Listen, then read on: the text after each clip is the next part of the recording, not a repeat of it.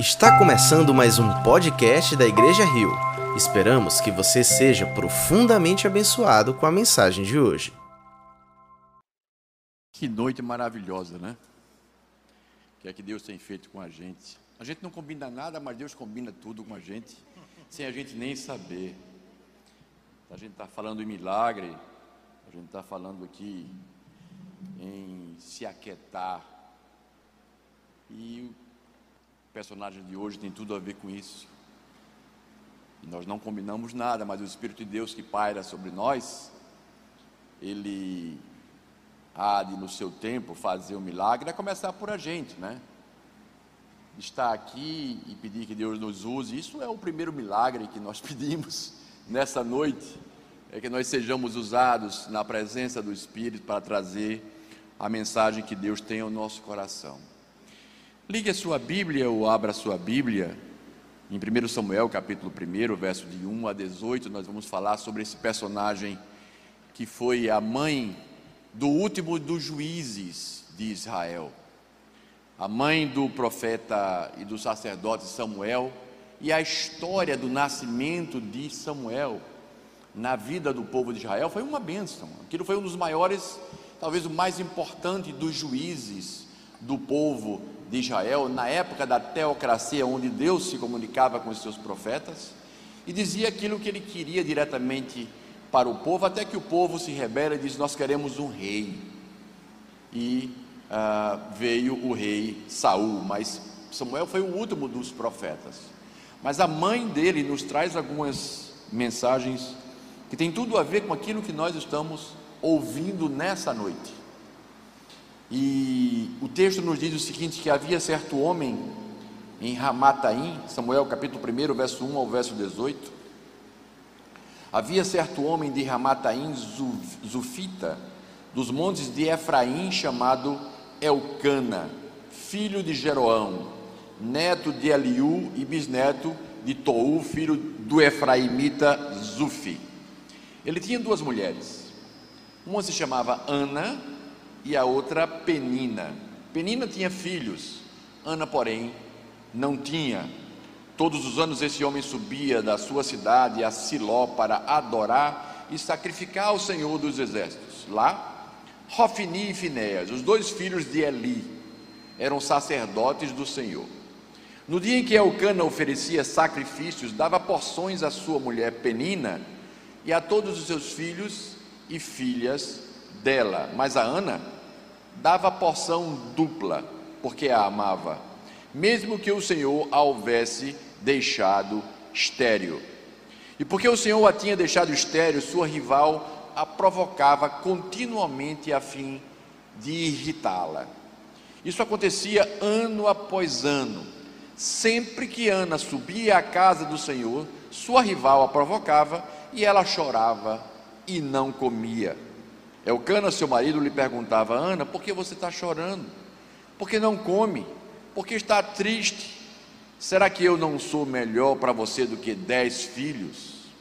Certa vez, quando tentou, terminou de comer e beber em Siló, estando o sacerdote Eli sentado numa cadeira junto à entrada do santuário do Senhor, Ana se levantou e, com a alma amargurada, chorou e muito orou ao Senhor e fez um voto dizendo: Ó Senhor dos exércitos, se tu deres atenção à humilhação da tua serva, te lembrares de mim e não te esqueceres da tua serva, mas lhe deres um filho, então eu o dedicarei ao Senhor por todos os dias da sua vida, e o seu cabelo e a sua barba nunca serão cortados. Enquanto ela continuava a orar diante do Senhor, Eli observava a sua boca. Como Ana orava silenciosamente, seus lábios se mexiam, mas não se ouvia sua voz. Então ele pensou que ela estava embriagada. E lhe disse: Até quando você continuará embriagada? Abandone o vinho. Ana respondeu: Não se trata disso, meu senhor. Sou uma mulher muito angustiada, não bebi vinho nem bebida fermentada, eu estava derramando minha alma diante do Senhor. Não julgues tua serva uma mulher vadia. Estou orando aqui até agora por causa da minha grande angústia e tristeza. Ela lhe respondeu: Vá em paz, que Deus de Israel lhe conceda o que você pediu. Ela disse: Espero que sejas benevolente com, para com a tua serva. Então ela seguiu o seu caminho, comeu, e o seu rosto já não estava mais abatido. Nós queremos conversar com vocês hoje e discutir um pouquinho a respeito de três problemas que essa mulher ah, tinha, três atitudes que ela tomou e três soluções que Deus lhe apresentou e também apresenta para as nossas vidas. O primeiro problema de Ana é que seu marido era polígamo. Ele tinha duas mulheres. E às vezes a gente se engana com a história que a Bíblia relata. E há até, já por algumas vezes, alguns irmãos disseram: não, mas Deus permitia a poligamia no Velho Testamento. Eu digo: é mesmo, meu irmão? Então me mostra onde é que Deus permitia a poligamia no Velho Testamento. Eu quero aprender com você.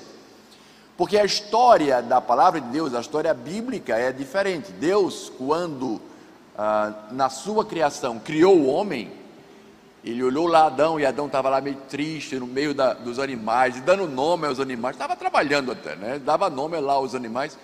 E Deus viu que ele estava triste, faltava alguma coisa. Por quê? Porque ele via que todo animal tinha um par. Tinha um, um animal macho, um animal fêmea, mas ele estava sozinho ali. E Deus disse não é bom que o homem esteja só. Vou fazer para ele duas Evas, três Evas ou quatro Evas?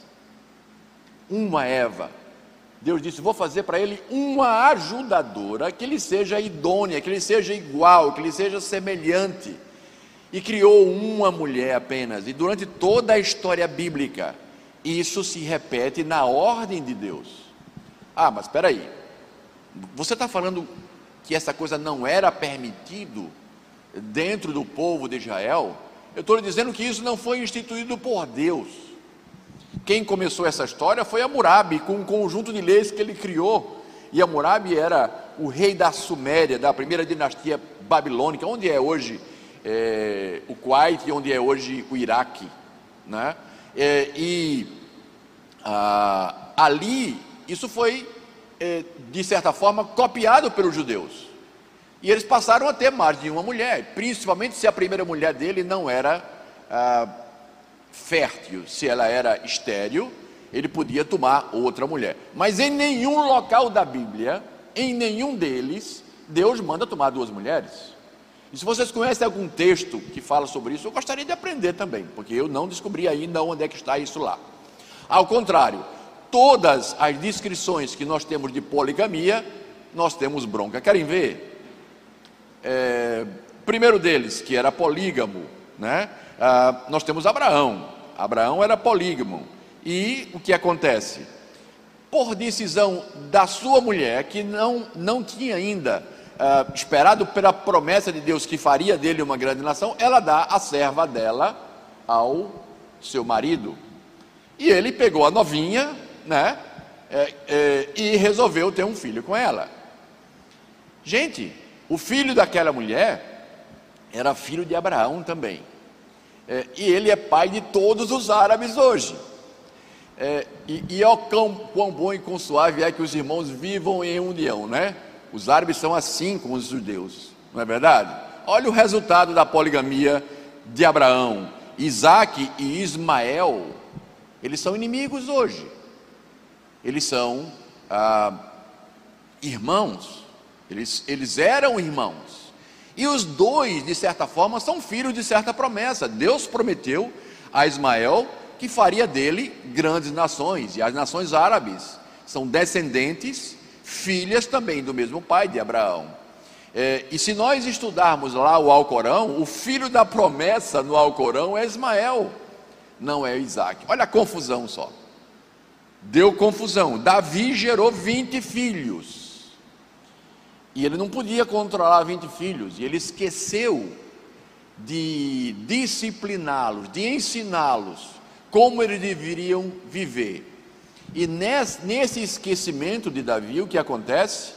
Incesto, rebelião dentro da sua casa e assassinato de irmão contra irmão, dentro da própria casa, resultante de, da poligamia. Salomão, a Bíblia diz que as suas mulheres, no final da sua vida, ele corromperam o coração, ah, porque ele não era totalmente como o seu pai, temente a Deus, e os seus filhos dividiram o povo de Israel em eh, dois povos, a tribo do norte e a tribo do sul, resultante de que, gente?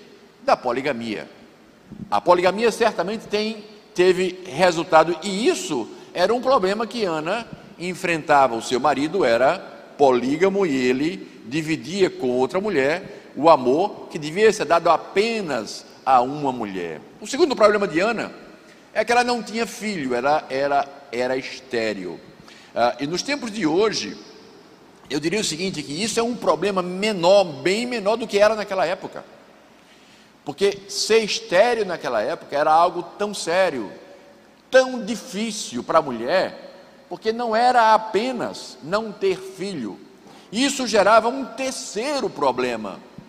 Essa mulher era considerada pária, era considerada maldita, era considerada separada, porque ela não era abençoada por Deus, além de não ter filho. Além de ela querer ter o instinto da maternidade, querer o seu próprio filho, a comunidade local a desprezava ah, pelo fato dela não ah, conseguir gerar filhos. E aqui a gente pode imaginar o que acontecia com a outra mulher ah, de Elcana, a Penina. Ela constantemente devia trazer isso, sabendo que era menos amada do que a outra, ela devia trazer isso a, a, a, constantemente à lembrança de Ana, o que a trazia bem amargurada eh, e a infertilidade, como um resultado de castigo e maldição, trazia profundo pesar na vida daquela mulher. E a gente podia também imaginar os filhos de Penina como tratavam aquela mulher por ela não ter filhos, né? E a história se repete é, e é uma história que, que, que vinha do passado. As duas mulheres de Jacó passaram a mesma coisa. Né? A história de Raquel e Lia é uma repetição dessa história. Até que Deus contempla Raquel também uh, com filho. Então, a tristeza e a profunda amargura de alma, isso tem nome, gente. O nome disso é depressão, é tristeza, não é? é, é, é trazer a vida em condições difíceis de se viver. Eu não sei se você veio aqui nessa noite ah, amargurado ou, ou, ou choroso por alguma coisa, mas essas coisas existem e acontecem na nossa vida. Nós recebemos uma vez um casal ah, no, na, nossa fonte e ele foi pela primeira vez, a convite nosso, e ele chega para mim e naquela noite, e às vezes, durante algum tempo, nós não damos estudos. A gente abre eh, a, nossa, a nossa fonte para que você diga eh, o que você gostaria de discutir naquele momento. E essa foi uma dessas noites que esse casal chegou. E ele fez, quando eu perguntei, alguém quer trazer algum assunto para a gente discutir aqui? Ele fez, eu quero. Ele disse, pois não, então, por que é que Deus levou o meu neto ele tinha oito meses e nós o levamos para a escola. E ele ah, chegou a hora de buscá-lo e a mãe foi buscá-lo. E a, a professora disse: Olha, ele está dormindo. E você pode buscar ele lá, ele está dormindo lá dentro. E quando a mãe chega para buscar o neto desse nosso amigo, ele havia falecido. A criança havia morrido de, de morte súbita. E ele estava perguntando naquela noite é, por que é que Deus tinha feito aquela coisa, levado o neto dele. E nós, nós achamos bem pertinente parar tudo o que a gente estava fazendo e, e, e entender, tentar entender ah, algo que era tão sofrido na vida daquele nosso irmão. E a primeira coisa que nós perguntamos é, é se ele achava mesmo que o neto era dele. Porque essa é uma questão que nos leva uh, muito pesar. A, o sentimento de posse que nós temos, né? de que as coisas são nossas, é o nosso filho, é a nossa mulher, é o nosso neto. Então, a primeira coisa que nós definimos com ele é que o neto não pertencia a ele. O neto pertencia a quem deu a vida e a quem pôde, no momento, tirá-la. Ah, e que momentos difíceis nas nossas vidas nos levam a pôr o nosso pé hum, dentro da casa do Senhor e os nossos joelhos no chão e procurar uma solução para os momentos difíceis.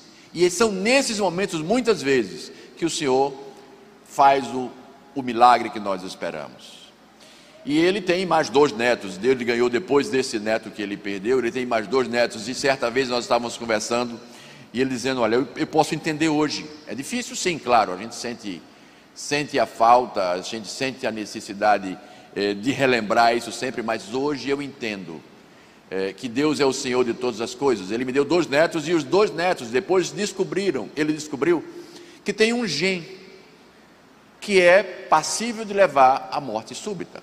Então, os dois netos que ele tem hoje, ah, dessa mesma filha, têm o mesmo gene que podem levar à morte súbita, como levou ao, ao aquele neto que ele tinha. Ele fez, mas agora eu, eu, eu sei também que, que meu Deus está no controle de todas as coisas. E nós vamos viver cada dia que Deus me der para cuidar dele uh, da maneira que Deus quiser que nós façamos isso. Nós vamos aproveitar o que Deus está nos dando. Não é fácil, gente, a gente perder um filho, porque nós não fomos criados para perder filhos ou netos. Isso é contra a natureza uh, humana. Nós, nós estamos muito mais propensos a é, entender quando o nosso pai, quando o nosso avô vai embora, mas não o nosso filho, não o nosso neto. Ah, e nós estamos aqui novamente dizendo o nosso neto, né? E o nosso filho. E quem disse que ele é nosso, ele é de Deus, Deus dá, Deus tira e Deus sustenta a sua vida com um milagre, como ele há de fazer todos os dias em que nós pomos o pé em oração na casa dele. Então, tristeza profunda e amargura. É, trazia Ana em choro constante durante anos. Mas ela resolve tomar uma atitude. Assim como aquele nosso amigo tomou uma atitude e reconheceu que Deus é o Senhor de todas as coisas e a Ele todas as coisas pertencem, Ana também resolveu dar um basta naquela situação de choro todo o tempo. E nós também devemos dar um basta nisso na nossa vida. E ela resolveu ir à casa do Senhor. A primeira atitude de Ana foi: eu vou hoje à casa do Senhor uh, e eu não quero mais viver dessa maneira. E Ana foi até aquele local e a primeira coisa que Ana fez, quando ela abre a sua boca para falar com Deus, e ela estava falando, mas os seus lábios estavam estavam se mexendo, ela diz o seguinte: Bendito seja o Senhor dos exércitos, o Jeová Sabá, o Senhor de todas as coisas, o Senhor forte que vence as batalhas, o Senhor ah, que pode trazer ah, o meu pleito ah, em satisfação. O Senhor dos exércitos, então, a primeira, a primeira coisa que nós devemos entender é o que o Senhor é Deus, é, Ele é o Senhor de todas as coisas, é Ele quem pode todas as coisas. E a segunda atitude de Ana é, foi dizer: Olha, se tu queres, se tu deres atenção à humilhação da tua serva e te lembrares de mim, e não te esqueceres da tua serva, mas me deres um filho, ou seja, Senhor, lembra de mim. Eu estou aqui suplicando a tua presença na minha vida. Eu preciso de ti, eu não sou nada. Ah, uma das coisas que a gente tem usado muito para quebrar o gelo com as nossas pacientes. Hoje em dia, hoje mesmo, eu sou médico e estava fazendo um consultório é, e uma das coisas que a gente usa com as nossas pacientes que estão muito estressadas é dizer assim para eles: Você está tão estressada, por quê?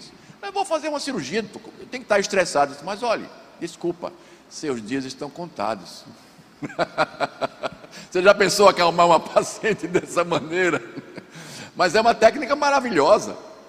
Porque a gente traz a consciência é, daquela pessoa de que Deus está no controle de todas as coisas e nem um dia a mais, nem um dia a menos. eh, nos será dado se Deus assim não, não permitir. E se Deus não é, não está no meu controle, tá? Ah, gente, isso aqui é um perigo na sua vida. Uma certa vez eu, eu tive um caso bem interessante. E essa situação de Ana é uma situação muito comum no meu consultório, eu sou ginecologista, é, quase que aposentado, mas ainda, ainda faço algum consultório. E uma senhora chegou para mim e fez: Olha, o senhor vai me operar amanhã, mas eu vou dizer uma coisa para o senhor. Então, diga, eu tenho certeza, certeza absoluta que eu vou morrer. Disse: Como é que é? A senhora tem o quê? Não, eu tenho certeza absoluta que amanhã eu vou morrer. E eu olhei para ela, como é que eu me saio numa situação como essa, se a mulher tem certeza que ela vai morrer? Eu disse, olha, eu vou lhe dizer uma coisa para a senhora, eu tenho certeza que amanhã a senhora não vai morrer. Eu disse, por quê?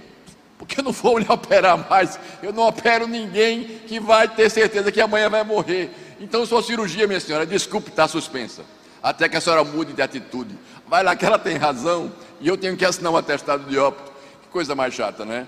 Então, nós suspendemos a cirurgia daquela senhora porque ela precisava de tratamento. E era outro tipo de tratamento antes de se submeter a um procedimento cirúrgico.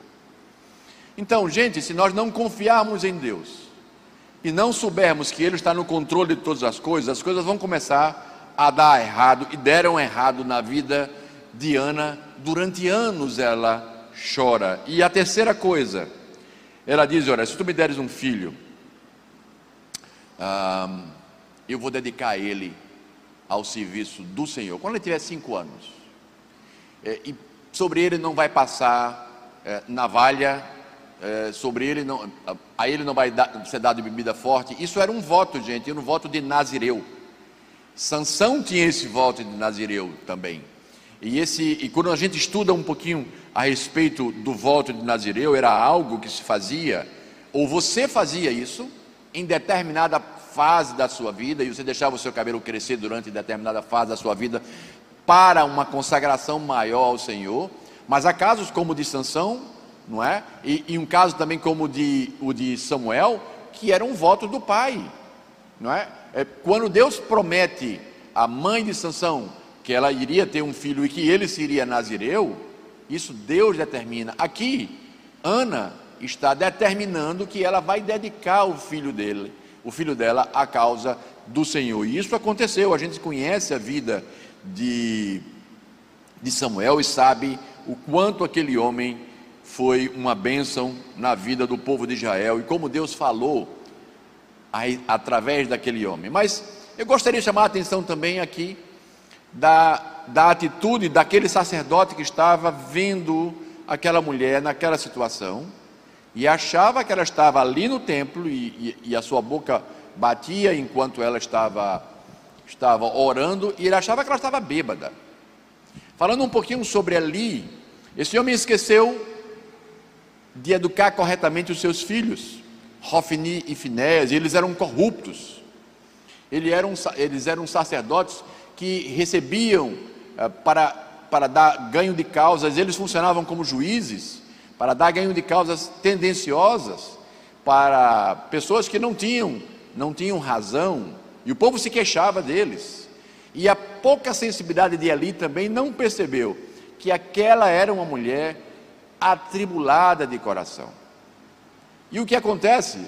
Ele leva uma chamada dela própria. Meu senhor, não pense que eu estou aqui bêbado, eu estou aqui colocando e derramando meu coração perante Deus. Então, isso aqui é uma chamada para os, os líderes da igreja e, e, a sensibilidade que deve ser despertada na vida desses homens para entender que o sofrimento ah, daqueles que estão na casa do Senhor deve ser ah, trabalhado na vida de cada um deles.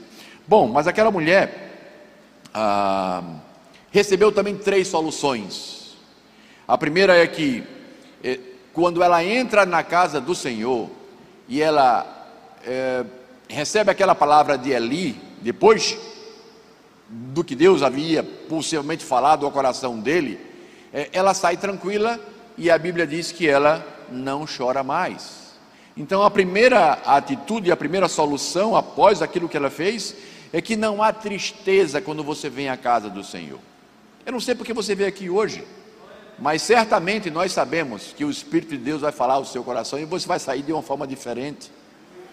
E como Deus faz isso na nossa vida, eu vou sair daqui diferente, não tenha a menor dúvida, porque o Espírito de Deus é quem faz isso por nós. Ah, e nós sabemos que o nosso Senhor é o Senhor dos exércitos, é o Jeová Sabá, é o, é o Senhor de todas as coisas, é o Senhor da vida. Segunda coisa, segunda solução na vida de Ana, é que não há tristeza mais para quem derrama a sua alma em oração. Nós estamos aqui num culto de oração, derramando a nossa alma ah, nas mãos do Senhor, e é claro que a nossa tristeza vai acabar, ela tem tempo para acabar. Nessa vida nós temos momentos difíceis, é claro que nós temos momentos difíceis, mas algumas coisas que eu tenho falado para algumas pessoas que se queixam muito da vida, porque às vezes nós nos queixamos demais. E o nosso problema nem é tão grande. E um exercício que eu faço comigo e oriento também aqueles que estão muito atribulados com algumas coisas é: já pensou quantas pessoas não gostariam de ter o problema que você está passando agora? Tem problemas muito maiores do que os nossos. E às vezes nós somos reclamões, todo o tempo reclamando, todo o tempo achando ruim, achando que as coisas estão péssimas na nossa vida. Isso é muito difícil de trabalhar pessoas assim. É muito difícil, às vezes não tem nada a ver ah, essa dificuldade com, com, com as, as, reais dificuldades da vida. Eu conheci uma, uma senhora e, e ela chegava para mim e eu perguntava para ela: E aí, como é vai? Como é que está a sua vida? Mais ou menos. E aí ela voltava outra vez: E aí, tudo bem? Bom dia, como vai? Mais ou menos. Senhora forte, tinha saúde. E, e algumas vezes depois, me chateei com aquela coisa. Será que na, na vida dessa mulher tudo é mais ou menos? Não tem nada coisa de boa. E aí eu perguntei: Você veio de onde hoje? Está vindo da minha casa. E você tem casas? Tem. Então, você tomou café? É, tomei café. E aí pegou um táxi? Não, não, meu marido veio deixar aqui. Ah, seu marido veio deixar aqui. Ah, foi? Ah, foi. Então, seu marido tem carro? Tem. Deixou aqui dentro ou do outro lado da rua? Deixou do outro lado da rua. Aí você veio andando, não é para cá. Aí ela parou assim, olhou para mim, que pergunta é essa? Doutor, pode parar. Eu já entendi. Disse, pois é. A vida para você é sempre mais ou menos. Será que você não está sendo ingrata demais com as coisas que Deus tem dado para você? Será que nós não estamos reclamando demais das coisas que Deus nos tem dado? Quantas pessoas não gostariam de ter os problemas hoje que são meus? Porque os problemas delas são muito maiores. O problema de Ana era sério, gente. Deus deu solução, mas às vezes nós somos criadores de problemas. E precisamos entender que existe um basta para isso. Deus nos dá muitas vezes suficiência que muitos não têm, e nós queremos sempre mais. E a terceira coisa, não há tristeza quando nós cumprimos os nossos votos. Não há tristeza quando nós subimos à casa do Senhor para orar. Não há tristeza quando nós derramamos nossa alma em oração, não há tristeza quando nós cumprimos os nossos votos. Aos cinco anos, veja como deve ter sido pesado aquela mãe entregar o seu filho na casa de Deus para o serviço de Deus, mas ela foi, ela entregou a Deus o seu filho. E o resultado foi o maior juiz que o povo de Israel pôde ter, um homem de Deus como foi ah, Samuel. É, e nós esbarramos nessa última nessa última frase, né, dos nossos votos, em muitas coisas na nossa vida. Nós ah, prometemos no batismo que vamos criar os nossos filhos de forma correta e erramos na criação dele. Nós prometemos no casamento coisas a nossos cônjuges e às vezes nós não cumprimos essas coisas. O pastor Cláudio ah, Duarte, ele é, ele é, muito engraçado, né? ele, ele devia ser comediante na realidade. Mas certa vez ele disse o seguinte: que chegou um casal para ele e disse: Olha, pastor, não tem jeito não, eu vou me separar da minha mulher, eu quero que o senhor ore por mim. Disse, ah, você quer que eu ore por você? É, Mas olha, foi eu que casei você, você quer que eu ore para você, vai se separar. É, eu não tenho mais jeito, ore por mim. Tá bom, eu vou orar por você. Está querendo? Senhor, te peço aqui que tu leves agora esse cara aqui. Tu mates ele nessa. Peraí, pastor, que história é essa? É, você quer se separar da sua mulher, você não quer nem chance de ter é, um tratamento para você entender que o casamento não é assim, mas você prometeu até que a morte os separe. Se você quer se separar, eu vou pedir para Deus matar você. Pois é, nós fazemos votos e não deixamos Deus trabalhar nos votos que nós fazemos.